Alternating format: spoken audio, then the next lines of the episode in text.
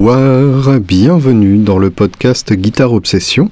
Je suis Julien Bitoun et j'ai avec moi un thé absolument délicieux. Je m'explique, il s'agit d'un thé euh, en poudre, enfin en vrai thé quoi, pas en, sachet, euh, que j'ai fait dans ma nouvelle tasse qui m'a été offerte par l'excellent Franck Rousseau pour mon anniversaire, que je tiens à, remercier au passage, hein, Franck, pas mon anniversaire, euh, quoi que je remercie aussi mon anniversaire puisque c'est ça qui m'a permis d'avoir des, cadeaux aussi fabuleux. Et donc en fait, il a eu la, grandeur d'esprit de, m'offrir euh, à la fois du thé euh, en vrac, dont un excellent euh, chai du matin que, je déguste en ce moment même, qui est bien épicé comme j'aime, et, la tasse pour les utiliser, puisque évidemment je, je n'ai une vraie théière qu'à ma maison, et je ne suis pas forcément à ma maison quand j'enregistre ces chroniques sans fin. Donc voilà, merci Franck, euh, béni sois-tu d'avoir pensé à cette excellente initiative.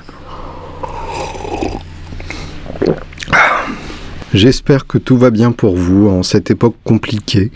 Euh, plus que jamais, euh, dans ce contexte-là, il faut jouer la guitare et se réfugier derrière son instrument et tenter le moins possible de se laisser polluer par, euh, par l'extérieur.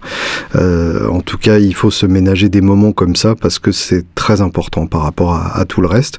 Et bah ouais, ne dormez pas le, le 7. ce serait quand même dommage de, de, de rater l'ouverture des, des bureaux Euh, quelques nouvelles euh, rigolotes euh, dont je voulais vous faire part.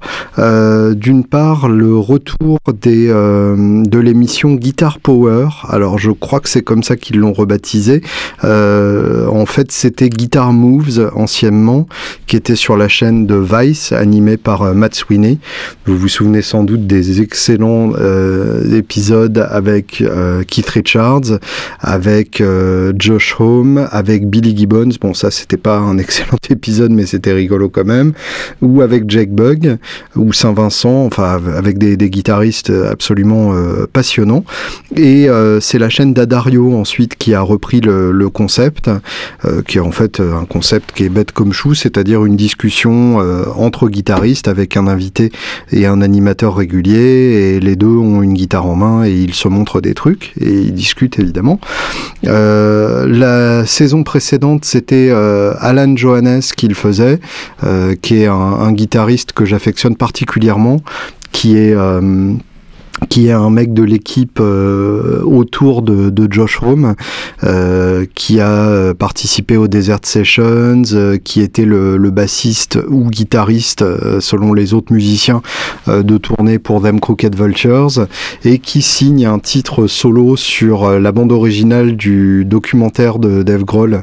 je crois que le disque s'appelle Studio 606 ou quelque chose comme ça, et il y a un titre de, Johannes là-dessus qui est absolument sublime.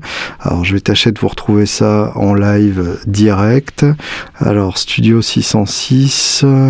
Ah y j'ai trouvé. Donc effectivement, euh, la bande originale s'appelle Sound City Studio 606 et le titre euh, dont je parle, c'est le titre euh, A Trick with No Sleeve qui a été composé par Alan Johannes et qui est vraiment une pure merveille. Ça, je, vous recommande vivement euh, d'écouter ça de toute urgence. C'est d'une telle profondeur, c'est absolument euh, fantastique.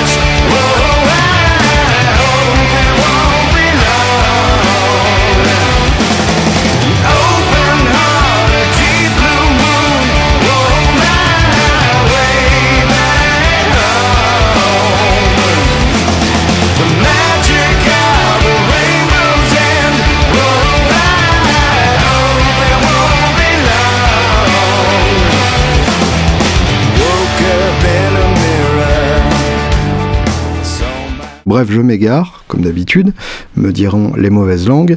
Euh, donc, euh, Alan Johannes a animé la deuxième saison de Guitar Power, et là, la troisième saison de Guitar Power commence, et le premier épisode révèle le nouvel animateur qui n'est autre que Dweezil Zappa. Donc ça, c'est plutôt rigolo, parce que on le voyait plus en invité qu'en animateur, mais finalement, quoi de mieux qu'un guitariste professionnel qui a fait le circuit comme lui pour parler à des guitaristes professionnels qui ont fait le circuit comme ses invités. Donc le mélange est, plutôt chouette et puis en plus ça fait toujours euh, rigolo de le voir avec la, la SG Roxy de son papa euh, entre les mains et euh, branché sur des fractales interminables. et en face de lui, donc pour ce premier épisode, on trouve Chris Chiflett qui est le troisième ou deuxième guitariste des Foo Fighters selon votre philosophie, qui est donc l'homme qui, qui seconde Dave Grohl sur les tâches guitaristiques au sein des Foo Fighters et euh, qui est un homme qui a une excellente signature euh, Fender euh, avec avec deux humbuckers et qui a une gueule absolument magnifique. D'ailleurs, il l'a amené à l'occasion de cette interview. Alors l'interview est assez basique, hein, on y parle de, ses influences, de ses goûts, etc. mais il y a un moment où il y a quand même un secret intéressant qui nous est révélé, qui était secret pour moi, mais qui n'est peut-être pas un secret pour grand monde finalement. Euh, ce genre de, de personne est tellement connu et parle tellement qu'il y a forcément des informations qui circulent de partout pour ceux qui savent les attraper. Mais bref, moi j'y ai appris un truc passionnant, euh, c'est l'ordre dans lequel les Foo Fighters enregistrent les instruments pour leurs albums. Euh, alors je crois que pour euh, Wasting Light, le groupe a enregistré tout en live, mais après ça n'est peut-être qu'une idée que, que, je me fais. Mais visiblement donc ils enregistrent d'abord la batterie, donc jusqu'ici ça c'est tout à fait normal, c'est comme ça que la plupart des groupes procèdent. Mais là où ça devient rigolo, c'est qu'en fait ils enregistrent enregistre ensuite euh, Groll euh, au chant et à la guitare par-dessus. Donc ça veut dire que euh, au lieu d'empiler d'abord les couches et de mettre ensuite la, voix, il commence l'empilage des couches par la guitare de Groll, ce qui du coup doit déterminer pas mal de choses pour la suite. en général, quand on empile les couches en, en séparé comme ça, on fait d'abord la batterie, ensuite la basse, et visiblement chez les Foo Fighters, la basse arrive plus tard, ce qui explique pas mal de choses aussi sur la manière dont euh, les arrangements sont construits. Et ça veut dire que euh, c'est la partie de guitare de Dave Grohl qui va déterminer les parties de guitare des deux autres, puisque les deux autres euh, vont très intelligemment se, placer en fonction de la sienne et du coup amener quelque chose de différent et surtout de complémentaire. Et en l'occurrence, bah, quand vous écoutez, je, reviens une fois de plus sur, sur Wasting Light, qui est vraiment mon album préféré des, Foo Fighters, et, bah, finalement ça fait parfaitement sens. Et euh, je vous recommande de, réécouter euh, en pensant à ça, en vous disant que la, première guitare que vous entendez, c'est celle de Groll, et que les autres se sont, euh, construits autour de, de, sa guitare principale. Et euh, ça explique pas mal de choses. Et d'ailleurs, c'est vraiment un groupe à écouter en termes d'arrangement à plusieurs guitares. c'est passionnant parce que c'est pas forcément tout le temps du doublage, ou si c'est du doublage, c'est du doublage avec des sons tellement différents que c'est hyper intéressant. Donc c'est une véritable leçon. Je vais vous faire écouter, tiens d'ailleurs, euh, le début de euh, Bridges Burning, qui est euh, le titre qui ouvre Wasting Light, et vous allez voir de quoi je parle en termes d'empilage de, de guitare. Je vous conseille vivement d'écouter au casque, vous en profiterez encore plus.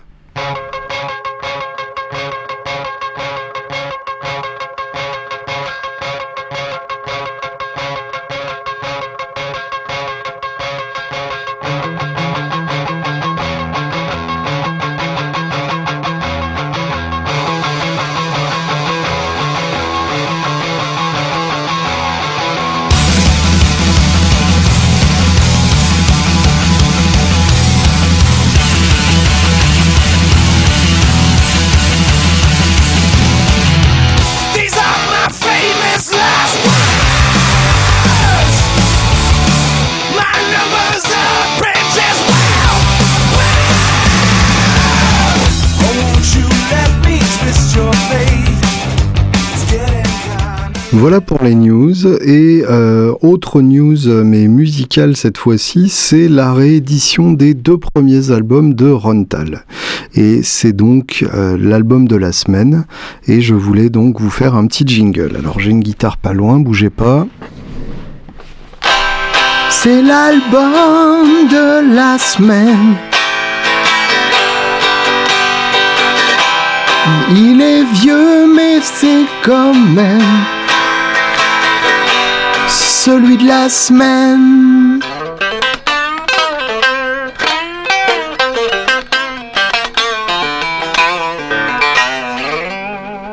Elle est bien cette guitare. On va justement en parler en deuxième partie, puisque c'est euh, ma guitare du moment, ma guitare de la semaine et je pense du mois et peut-être même de l'année. Je sens la crise de gaz absolument imminente. Donc, euh, notre ami Rontal, Bumblefoot pour les intimes, Petit résumé euh, de la vie de l'homme, donc Rontal, euh, Ronald Blumenthal de son vrai nom, est ce qu'on appelle un prodige, c'est-à-dire que quand il avait 11 ans, il jouait déjà comme Ingrid Malmsteen, et visiblement donc il s'amusait à déchiffrer en entier euh, les albums de Malmsteen ou de Maiden ou d'artistes métal de l'époque, et vu qu'au bout d'un moment il tournait un peu en rond en faisant ça, il s'amusait aussi à déchiffrer les albums de plein d'autres styles différents pour arriver donc au style qu'on lui connaît à l'heure actuelle, qui est euh, un espèce de, de, mélange de toutes ces choses-là et, euh, et, et, qui donne euh, un style absolument unique. Euh, le style unique a fini par se ternir, c'est-à-dire que donc Ron a, a sorti euh, quelques albums absolument passionnants sur lesquels je vais revenir, et puis malheureusement il a intégré les Guns N' Roses. Et là c'est devenu nettement moins intéressant puisque alors même s'il a gardé une, une, folie euh, caractéristique au sein des Guns. Euh, il a quand même dû se cadrer énormément et bah, d'un coup c'est devenu moins passionnant et il est tombé dans une espèce de, de néo-punk à roulette avec des certes des, des, solos intéressants mais des compos nettement moins passionnantes qu'elles ne l'ont été et même des, des, des solos moins souriants qu'ils ne l'ont été. Euh, donc ça pour le coup c'est euh, c'est ces trois derniers albums, euh, Little Brother is Watching qui date de 2015, euh, Abnormal qui date de 2008 et Normal qui date de 2005. Euh, Normal étant le moins inintéressant des trois. Il y a quand même quelques très bonnes choses dessus, mais ça reste un album qui n'est pas pour moi à la hauteur de, des grands albums de, Ron, qui sont au nombre de quatre. The Adventures of Bumblefoot, Hermit, Hands et euh, Uncool, euh, qui pour moi est, vraiment euh, l'album par lequel euh, j'ai fréquenté Ron le plus, puisque pour la tournée Uncool, il est beaucoup passé en France. Euh, entre temps, il y a eu 9-11 que je considère un peu comme un, comme un demi-album, puisqu'il y a de l'instrumental, il y a du chanté, et ça sent l'enregistrement le, à la va-vite, alors que Uncool est, est un album bien plus profond. Et d'ailleurs, Uncool est sorti en 2002 aux États-Unis, mais en France, on y a eu droit bien avant ça. Je crois qu'il est sorti en 2000, euh, et du coup, avant 9-11. Encore une, confusion euh, entre euh, les différents pays de sortie, un peu comme le Dirty Deeds Dirt Cheap d'ACDC, qui n'est sorti aux États-Unis que après Back in Black, donc une fois que Bon Scott était déjà mort. Voilà, il y a des bizarreries comme ça discographiques, et donc, en l'occurrence, le le quartet gagnant, c'est vraiment les quatre premiers. Et 9-11 qui fait un peu la transition entre l'excellente période et la moins excellente période. Euh, les quatre albums de, l'excellente période sont très différents. The Adventures of Bumblefoot, c'est un album uniquement instrumental, euh, qui est euh, assez complexe, avec beaucoup de, guitares dans tous les sens, des compos qui se barrent vraiment en couilles harmoniquement et qui sont pas forcément très faciles à suivre, d'autant plus que la production est vraiment dégueulasse. Hermit, qui est sorti en 97, euh, bah on va en parler parce que pour moi, c'est, ça reste euh, son album le plus intéressant. Hands, sorti en 98, est du même acabit mais avec une belle production. Euh, mais j'ai choisi de parler de, Hermit aujourd'hui, mais Hands, pour moi, est, exactement à la même hauteur. Et pour moi, c'est vraiment les, les deux albums indispensables de, de Rontal. Et Uncool pour le coup, c'est euh, c'est son album le plus pop. Euh, c'est des chansons de pop à la Tom Jones, euh, hyper cheesy crooner, avec des passages plus influencé par du néo-metal. Oui, je sais, dit comme ça, ça paraît un peu bizarre. Euh, Ron a souvent été comparé à Zappa, euh, que d'ailleurs il n'a jamais écouté, qu'il refuse d'écouter depuis qu'on le compare à lui. Euh, mais pour le coup, on retrouve bien effectivement cette tendance à, à mélanger tous les styles qui existent pour arriver à un style complètement unique et qui lui ressemble profondément. C'est-à-dire que sur ces quatre premiers albums, en tout cas, on reconnaît malgré tout un, un fil conducteur dans ces dans ses compos. On reconnaît un jeu euh, absolument unique et fulgurant. Euh, et, c'est vraiment ce qui ressort de, de, ces quatre premiers albums, c'est que euh, à l'époque, il essayait d'être lui-même à travers toutes ces images de lui-même. Et c'est quelque chose d'assez émouvant. Si, on prend en particulier Hands, qui est, très significatif à, à cet égard, on a l'impression que chaque titre aurait pu être composé par un groupe différent. Et pourtant, ils sonnent tous de manière individuelle individuel et, avec une certaine cohésion euh, générale. Donc euh, une espèce de contradiction ambulante qui, euh, qui moi me, me fascine profondément. en termes purement guitaristiques, Rontal jouait au début sur une Ibanez Roadster modifiée, la fameuse Swiss Cheese Guitar, donc une guitare qu'il a peinte en jaune et trouée à la perceuse, et donc on a plein de petits trous dedans, et il a dit que c'était une guitare qui ressemblait à de l'emmental, d'où le nom Swiss Cheese Guitar, euh, qui est une guitare qui objectivement euh, sonne absolument merdiquement, sans aucun grave et, euh, et avec un, sustain tout à fait inexistant, ce qui est normalement pas le but d'une guitare de ce genre-là, qui est quand même une guitare relativement typée shred avec un Floyd Rose, avec une configuration double au chevalet et simple au manche. et puis donc il est passé chez Vigier. Patrice Vigier a évidemment beaucoup fait pour, euh, pour soutenir la carrière de, Ron et continue d'ailleurs de le faire avec le, modèle double foot, la, double manche qui présente euh, à chaque NAM quasiment dans une, dans une finition différente, histoire de, renouveler à chaque fois l'intérêt dans le modèle et dans l'artiste par la même occasion. Donc, euh, pour d'ailleurs, pas dans, excusez-moi pour les académiciens d'entre vous, parmi vous, et d'entre vous.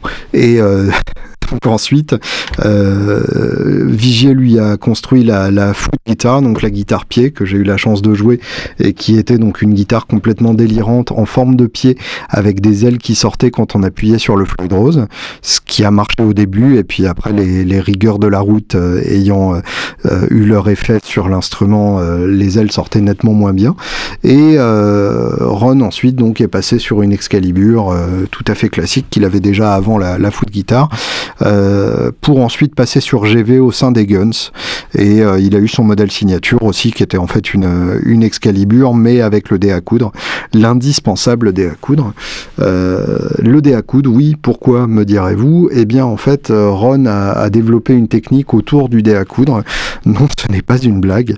Euh, et c'est une technique qu'on retrouve très souvent dans ses premiers albums, encore plus souvent dans les premiers albums que dans les suivants. Euh, le dé à coudre lui permet deux choses. D'une part, ça lui permet, à la manière d'un bottleneck, d'aller chercher des notes au-delà de, la touche normale. C'est-à-dire que s'il veut jouer par exemple euh, l'octave du La euh, à la 17e case, et eh ben il peut aller la chercher euh, au-delà de la, de la 24e case, donc virtuellement sur la 28e, 29e, 30e, je ne sais pas. Faites le calcul vous-même. non, bah la 29e tout simplement. Hein, J'ai fait le calcul dans ma tête, ça m'a pas pris si longtemps que ça, vous voyez.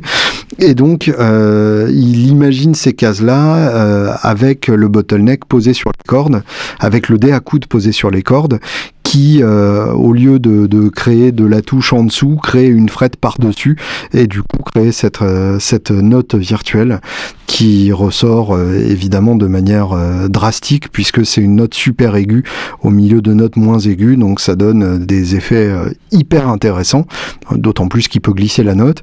Et autre utilisation du dé à coudre, c'est qu'il le met tout près du chevalet et du coup ça réduit légèrement la longueur vibrante de la corde puisque la corde croit que c'est le chevalet qui se déplace.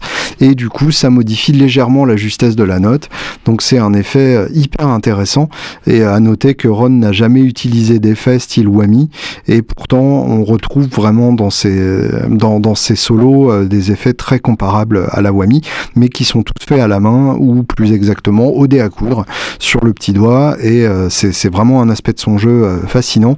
Même si de toute façon en fait il n'avait pas besoin de, ce genre de gadget son jeu reste fascinant quoi qu'il arrive pour l'inventivité qui s'en dégage et la folie qui s'en dégage euh, que vous soyez branché hard rock, metal ou, jazz ou autre ou blues, euh, vous trouverez quelque chose dans le jeu de Ron qui, vous plaira forcément euh, parce qu'il y a quelque chose de, foncièrement original et, de profondément inventif dans, dans son approche. Écoutons d'ailleurs un premier solo, euh, c'est le solo de Fatback, euh, qui est je crois le deuxième titre, ouais troisième titre de l'album Hermit, euh, dont on va parler rapidement aujourd'hui. Et remarquez à quel point ce solo rit, on, a l'impression d'entendre la guitare sourire un large sourire, et ça fait très bien dans le cœur.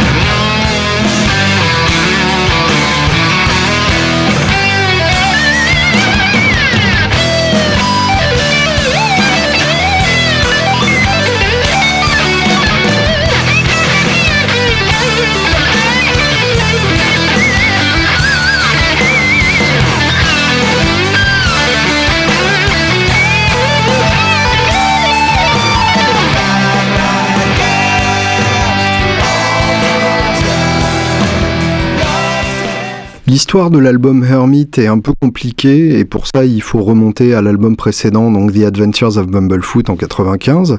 En fait, euh, Ron a été découvert via la colonne Spotlight dans Guitar Player, qui était donc une, euh, page euh, mensuelle consacrée aux nouveaux guitaristes.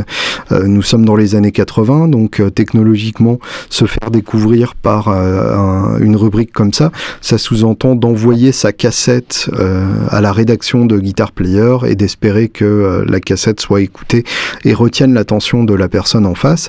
La personne en face, en l'occurrence, c'est Mike Varney, euh, qui est donc euh, le, gars qui écrivait ces colonnes et qui a fondé le label Shrapnel, qui est le label sur lequel il signait les shredders qui le convainquaient le plus, puisque évidemment cette colonne était essentiellement consacrée aux shredders.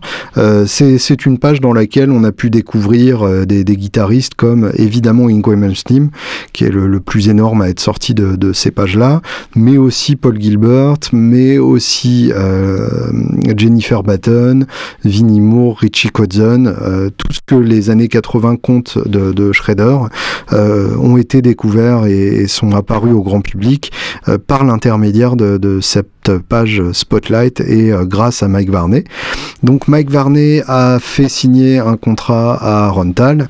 Rontal étant un mec euh, un peu gentil et surtout qui a tendance à faire confiance à n'importe qui, ne s'est pas rendu compte que le contrat le liait de manière délirante à Varney et en tout cas lui donnait la, propriété de, de, sa musique, ce qui fait que du coup, euh, eh bien, n'hésitez pas à faire relire tout contrat musical que vous signez à des gens qui savent lire les contrats, parce que c'est quelque chose qui pourrait vous engager bien au-delà de ce que vous pensez. C'est euh, une leçon que beaucoup de musiciens ont appris euh, d'une manière qu'ils n'auraient pas aimé apprendre. Euh, donc c'est le cas pour, euh, pour, Ron, qui en plus n'a pas eu avec Mike Varney la, la liberté artistique qu'il envisageait. Donc il a sorti The Adventures of Bumblefoot, qui est longtemps resté hors presse, enfin out of print, qui, qui est longtemps resté indisponible, tout simplement parce que la première édition s'est vendue et Varney n'a pas voulu refaire de, pressage et n'a surtout pas voulu laisser les droits à Ron qui lui voulait refaire un pressage et, le, relancer régulièrement. et c'est pour ça donc que ces rééditions des deux premiers albums sont de, vraies nouvelles inespérées, puisque ça veut dire que Ron a réussi à récupérer les droits sur ses deux premiers albums et du coup peut enfin les represser comme il l'entendait, puisque euh, Ron a toujours senti que euh, euh, les, les, le mastering avait complètement gâché ses albums, puisque le mastering avait été fait de manière très très forte et sans aucune finesse. vous entendrez en particulier sur, sur Hermit, c'est masterisé très très fort et sans, sans aucune finesse, comme je viens de le dire, et du coup ça gâche un peu le, le son au point que il y a de la distorsion numérique qui vient se rajouter à la distorsion d'origine et c'est pas forcément très très agréable. Et du coup, euh, je vous conseille vivement euh, de, de, réécouter cette euh, nouvelle version qui va sortir. Je ne l'ai pas encore entre les mains. Euh, c'est un vinyle, ce qui est un peu dommage parce que pour moi c'est un album qui est sorti en CD à l'origine, qui n'a jamais existé en vinyle et qui du coup n'avait pas forcément besoin d'une réédition en vinyle euh, puisque bah, de toute façon le vinyle c'est bien quand c'est de la bande à l'origine, quand c'est de la, date ou, ou, du Pro Tools à l'origine, ça n'a pas grand intérêt. Mais bon, je demande à écouter, et puis surtout pour le visuel, c'est quand même chouette, puisque les visuels, euh, en particulier du premier album, sont bien délirants. Donc voilà, euh, Mike Varney euh, achète Ron et sort son premier album. Pour le deuxième album, ça a été quand même nettement plus compliqué. Déjà à l'origine, Ron voulait l'appeler Number Two, euh, tout simplement comme son deuxième album, mais aussi Number Two, ça veut dire aller chier, puisque Number One c'est euh, aller pisser. Donc voilà, c'était une manière aussi de de, bah, de, de se distinguer hein, en mettant des, des, noms euh, absurdes à ses albums comme ça. Évidemment, Varney a refusé et, euh, et, et, il y a eu deux versions de cet album. C'est-à-dire que euh, Ron a commencé à faire un album très sombre euh, dans la lignée des, groupes de grunge de l'époque. On est en, en 96 quand il l'écrit et l'enregistre, 95-96 et du coup on est en plein Alice in Chains, Soundgarden. On ressent énormément l'influence de, de Soundgarden sur les titres les plus heavy de cet album. Et euh, on, ressent vraiment cette influence-là dans, l'album, euh, avec des très gros sons de guitare, des morceaux lents et, et, très dépressifs, autant dans les, dans les paroles que, que dans les mélodies vocales. Et euh, Varney donc a reçu cet album et lui a dit que euh, ça ne pouvait pas se passer comme ça, que c'était pas du tout ce qu'il voulait et euh, qu'il fallait qu'il fasse un truc un peu fou dans la lignée de Zappa. et d'où je pense le fait que Ron ne veut pas parler de Zappa à l'heure actuelle. Et finalement donc ça s'est ça s'est soldé que Ron a fait un deuxième album avec plus de, de fantaisie musicale et avec des titres plus barrés et euh, Varney a euh, mélangé les deux albums originaux pour en faire qu'un. Et du coup ça donne un album qui a deux faces très marquées. Euh, si on prend euh, par exemple euh, un titre comme Hermit ou un titre comme Freak là on est vraiment dans le dans, dans le premier album donc le plus sombre. Si on prend des titres comme I Can Play the Blues ou Robot ou Hang Up c'est vraiment des titres qui proviennent du deuxième album le plus délirant des deux. Et il y, a, y en a pas un qui à mon avis est meilleur que l'autre. Les deux sont vraiment passionnants. Euh, c'est joué magnifiquement. Autant euh, en, termes de, guitare que de chant, parce que Ron est un chanteur incroyable, et que de batterie, puisque c'est son frère Jeff Tal qui est à la batterie, et euh, qui, qui, assure magnifiquement, qui a vraiment un jeu euh, très intéressant. Euh, L'album suivant, Hands, lui permettra de vraiment briller complètement via un solo sur le premier titre, et ensuite Ron et, son frère s'engueulent, et du coup on n'aura plus droit à la batterie de Jeff Tal à partir de, Uncool en, en 2000, et c'est très dommage parce que la, la, évidemment la synergie entre les deux était complète. Euh, donc cet album, je vous conseille vivement de, l'écouter en profondeur. Euh, on va évidemment se, se, réécouter un petit extrait. Euh, je voulais vous faire écouter le titre I Can Play the Blues, qui est un titre qui, qui porte très bien son nom, qui en fait est une référence directe au fait que les journalistes ont toujours dit des shredders qu'ils ne pouvaient pas jouer de blues parce qu'ils n'avaient pas de feeling. Et du coup, Ron a, a pris cette remarque au pied de la lettre et s'en est parti composer le titre le moins blues du monde sur une grille de blues en 12 mesures. Donc vous allez le voir, le riff est complètement délirant et euh, je vous mets euh, les, les, deux solos qui suivent parce que les deux sont passionnants. Euh, le premier est purement bruitiste et le deuxième est purement blues. Et euh, du coup, les deux sont, sont vraiment intéressants. Ou c'est l'inverse d'ailleurs, je ne sais plus. Bref, vous vous rendrez compte assez rapidement de la différence. Euh, en tout cas, donc je vous conseille vivement de guetter les rééditions de euh, The Adventures of Bumblefoot et de Hermit, qui sont vraiment deux albums très intéressants, deux traces historiques de ce qu'a pu être la, la musique guitaristique des années 80. Euh, à son moins typique, je dirais. Si vous voulez écouter son plus typique, il faut écouter du Vinnie Moore. Pour le moins typique, Bumblefoot est là, mon ami Rontal. Donc, dans I Can Play the Blues.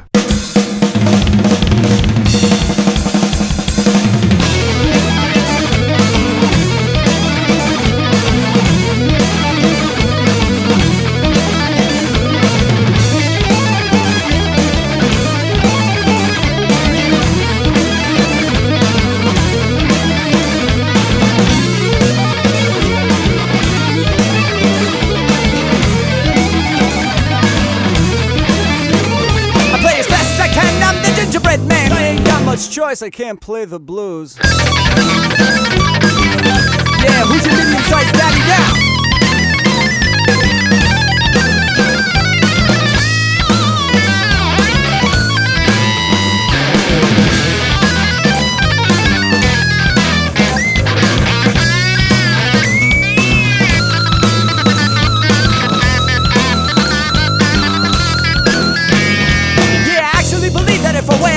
the scale. Much choice, I can't play the blues.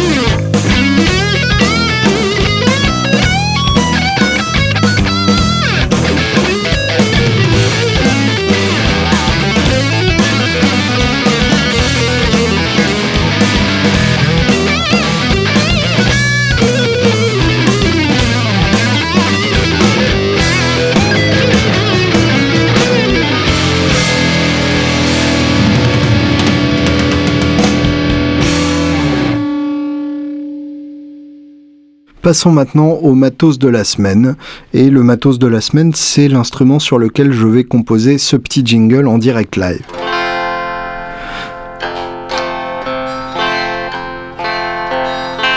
C'est le matos. C'est le matos de la semaine. Le matos de la semaine de la semaine, de la semaine. Le matos de la semaine, eh bien, c'est une strat. Voilà, voilà, voilà, voilà fut un temps où euh, je chiais allègrement sur tout ce qui ressemblait de près ou de loin à une Fender Stratocaster, pour l'excellente raison que d'une part c'est la guitare de Clapton, et que euh, j'en veux personnellement à Clapton d'avoir engendré toute une race de bluesmen euh, qui débinent des licks sans même réfléchir à ce qu'ils veulent dire dans leur cœur, et parce que c'est la grade de Monsieur Tout le Monde par excellence. J'ai l'impression que n'importe qui, quand il veut une guitare et qu'il ne sait pas ce qu'il aime, prend une strat. Et parce que c'est une guitare polyvalente, et je déteste le mot polyvalent, et je déteste la notion de guitare polyvalente, tout simplement parce que pour moi, une guitare doit avoir une personnalité, une guitare doit avoir des histoires à raconter, et que Kitoro embrasse prend le train, et euh, la guitare polyvalente, c'est la guitare dont je ne veux pas. Bon, ça c'est dit. Et puis hein, finalement, il y en a quand même qui m'ont ému. Euh, tout a commencé euh, bah déjà au tout début. Hein, J'avais une Jim Marley euh, Stratocaster, mais je considérerais pas vraiment ça comme ma première strat. ensuite, j'ai eu une strat Elite ou strat plus, je sais plus comment il s'appelait ça. Je crois que c'est strat plus, qui datait de, de la fin des années 90 ou du début des années 90, pardon. Décidément, je dis n'importe quoi. Une strat plus du début des années 90 qui, a servi d'ailleurs de base pour le modèle Jeff Beck, qui était donc une strat euh, absolument pas excitante avec euh, des, des micros noiseless et euh, que, que j'ai pas mal utilisé pour faire mes playbacks pour, pour Guitar Part, tout simplement parce qu'il me fallait une guitare un peu passe-partout pour bien laisser de la place à la guitare principale, vu que c'était des playbacks. Je ne l'ai pas gardé longtemps et j'ai eu ensuite, quelques années plus tard, une American Vintage 57, donc la, la, la, touche en érable, que j'ai gardé pendant quelques mois, avec laquelle j'ai un peu tourné au sein de, de Gemeric, mais je n'avais pas l'impression de, de, retrouver mon son sur cette guitare. D'ailleurs, j'ai changé les micros dessus, ce qui en général est plutôt très mauvais signe. je ne sais pas pour vous, je sais que ça marche pour certains. Pour moi, si je commence à réfléchir à changer les micros, c'est que la guitare ne va pas rester très longtemps dans ma maison. Donc là, en l'occurrence, celle-là est, partie assez rapidement aussi. J'ai tenté de la rechoper plus tard parce que je, regrettais quand même un peu, mais je n'ai pas pu. donc voilà, et euh, au, sein de, toutes ces guitares, j'ai continué ma réflexion sur tout strat or not to strat.